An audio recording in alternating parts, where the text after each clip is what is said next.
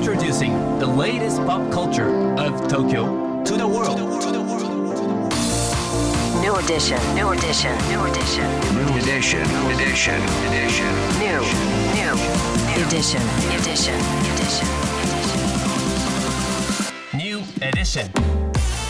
高野真也ですセレイナアンですここからはこれからの時代を切り開くオルタナティブなカルチャーメディアニューとグランドマーキーによるコラボコーナーニューエディション毎日ニューにアップされるさまざまなカルチャートピックスの中から聞けば誰かに話したくなるような聞けば今と未来の東京が見えてくるようなそんなおニューなネタをピックアップ。ギュッと凝縮してお届けします、はい。2月22日木曜日のニューエディション。まず最初のニューなトピックは川亮さんの小説「いい人やめました」発売決定、うん。世の中と足並みが揃わない。一人で生きると決めたんだ。スマホを置いて旅したらなどエッセイを多数刊行している深川さんですがこちらの「いい人やめました」は初の書き下ろし小説誰もがいい人と認めるよそじの独身男平田がとある出会いをきっかけに最低男になっていく様子を描く内容となっています。はい。深川さんのねコメントがあるんですけれども、うん。正しさを強制される世の中の中であ世の中でうん。溺れる人々の浮き具になればそんな思いを込めて書きました。というコメントがね発表されてますけれども、深川さん去年あのスマホを置いて旅したらはい、を刊行されて、まあ、これすごい素敵なエッセイだったんですけれどもううんちのね番組にも来てくれてねはい。お話しさせていただいたんですけれども今度は小説。ねえ初ですよ書き下ろし小説楽しみですね。うんまた呼びたいですね。はい。3月18日と24日には刊行記念イベントも実施予定ということですので、はい。要チェックです、はい、えー改めていい人やめました。こちら3月19日に発売です。さあそして今日深掘りする NiEW なトピックはこちら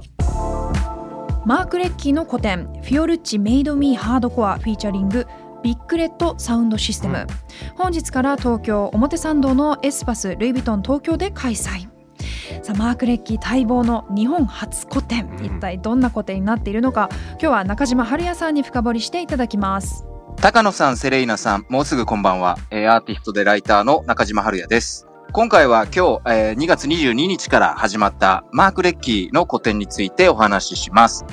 マーク・レッキーは1964年生まれでイギリス出身のアーティストです。で、昨年ね、シュプリームとコラボコレクションを発表したということでご存知の方もいるかもしれません。アーティストとして一躍脚光を浴びたのは、それよりちょっと遅くて、えー今回出品されている映像作品、1999年のえーフィオルッチ・メイド・ミー・ハードコアなんですね。で、2008年には、えーイギリスで最も権威のある現代アートの賞、ターナー賞を受賞している作家です。で、僕もね、さっき見に行ってきたんですが、えっと、今回の展示、えー展覧会タイトル通りですね、代表作である、フィオルッチ・メイド・ミー・ハードコアと、えっと、ビッグレッドサウンドシステム。まあ、要するに、この巨大なスピーカー、サウンドシステムが展示されて映像が流れてるっていうものになってます。で、どういう作品かっていうと、えっと、まあ、イギリスのですね、レイブパーティーの記録映像が編集されている、まあ、一種のビデオコラージュみたいなものですね。で、ミュージックビデオのようでもありますし、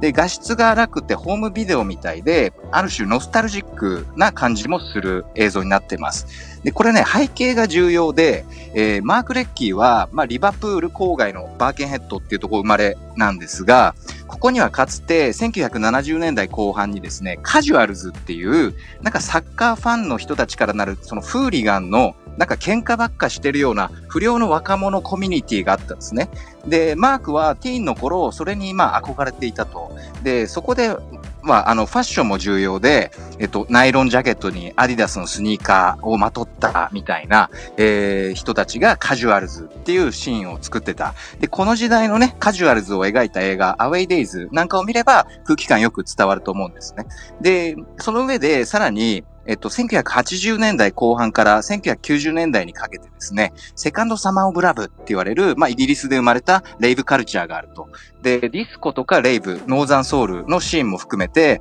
今回の作品で扱ってるのは、こういったあ流れのものになります。で、そこではね、かつてのあの、イギリスにおけるアンダーグラウンドなパーティーのシーンが、すごく生々しく映し出されていると言えます。で、作品タイトルね、またあるように、そのフィオルッチっていうのは、まあ、そのイタリアのファッションブランドですと。で、当時若者たちは、そのフィオル、イギリスの若者たちは、フィオルッチの服に憧れたと。で、まさにそれを着ることによって、メイドミーハードコア、つまりハードコアになることができたわけなんですね。で、このようにマーク・レッキーの、本店の作品は、1970年代から90年代にかけて、えっ、と、イギリスのサブカルチャーとかユースカルチャー、まあ、あるいはカウンターカルチャーを深いところで捉えた作品になってると思います。で、まあ、しかもそれがですね、マークが自作した巨大なサウンドシステムを通して、こう、かなり大音量で流れてるわけですよ。で、この DIY でちょっとアンダーグラウンドなサブカルチャーの雰囲気が、もうエスパス、ルイ・ヴィトンというですね、ハイブランドの会場の中で展開されてるっていうのが結構痛快で面白いと言いますか。ヴィトンのね、ギャラリーがですね、90年代のイギリスの地下レイブ会場みたいになってますよと。ということでね、あの皆さん、表参道のビトンで踊れますよということで、ぜひ足を運んでみてください。中島さんありがとうございました。表参道のビトンで踊れちゃう。すごいですよね。でちょっと僕もね今写真も見てるんですけれどもまずフィリックス・ジャザ・キャット、はい。でかすぎ。めちゃくちゃでかいですね。ね実物見たいですね、そう。あとこう、まあ、なんといってもねこう70年代から90年代にかけてのイギリスのカルチャーの空気感を、はい。こうサウンドシステムだったりとか、えー映像だったりとかでねこう味わえるっていうところも醍醐味なんじゃないかなと思いました、すごくね気になる個展です。しかもなんと無料はい、ね。入場無料ということとでいうことなので、はい。ぜひね今表参道にいる方は足を運んでみてください。さあ改めて、えーマーク・レッキーの個展「Fiorucci Made Me Hardcore」featuring Big Red Soundsystem。こちら本日から8月18日まで東京表参道のエスパス・ルイ・ヴィトン東京で開催です。はい、今日紹介した情報はカルチャーメディア NiEW で読めるのはもちろんポッドキャストでも聞くことができます。目でも耳でもあなたのライフスタイルに合わせてチェックしてください